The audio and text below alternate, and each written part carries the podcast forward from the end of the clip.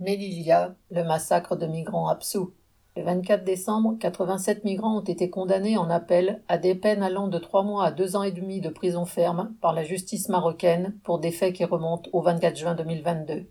Près de 2000 migrants venant principalement du Soudan et du Tchad avaient alors tenté de passer par-dessus les barbelés d'un poste frontière de Melilla, enclave espagnole au Maroc, pour rejoindre le territoire de l'Union européenne.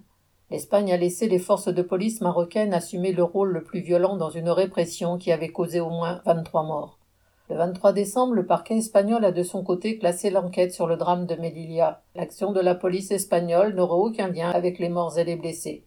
Mais fin novembre, un groupe de journaux internationaux, dont El País et Le Monde, publiait des documents laissant plutôt penser que la police espagnole avait pris largement sa part dans les horreurs du 24 juin. On y voit des agents espagnols frappant les migrants et encadrant leur renvoi brutal de l'autre côté de la frontière. Des migrants gravement blessés côté espagnol ont été traînés de l'autre côté de la frontière par des policiers marocains sous les yeux de leurs collègues espagnols. Côté marocain, une partie des migrants ont été maintenus attachés au sol en plein soleil. Près de 500 ont été envoyés en car à des centaines de kilomètres de la frontière, dépossédés de leurs affaires et laissés sans soin au bord de la route.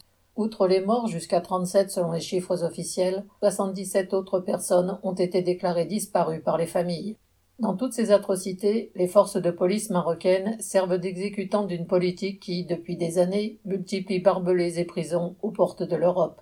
Le gouvernement espagnol agit dans la continuité de ses prédécesseurs qui ont rehaussé les clôtures, multiplié les barbelés, en y ajoutant des lames meurtrières. Pour le chef du gouvernement socialiste, Pedro Sanchez, les migrants sont des coupables, puisqu'ils tentent de franchir une frontière illégalement et s'organisent pour cela. Ce gouvernement, avec ses alliés du parti dit communiste et de Podemos, assure ainsi la continuité dans la gestion d'une société capitaliste qui sème guerre et misère et érige des barbelés contre ceux qui voudraient trouver ailleurs de meilleures conditions. Charles Le Goda.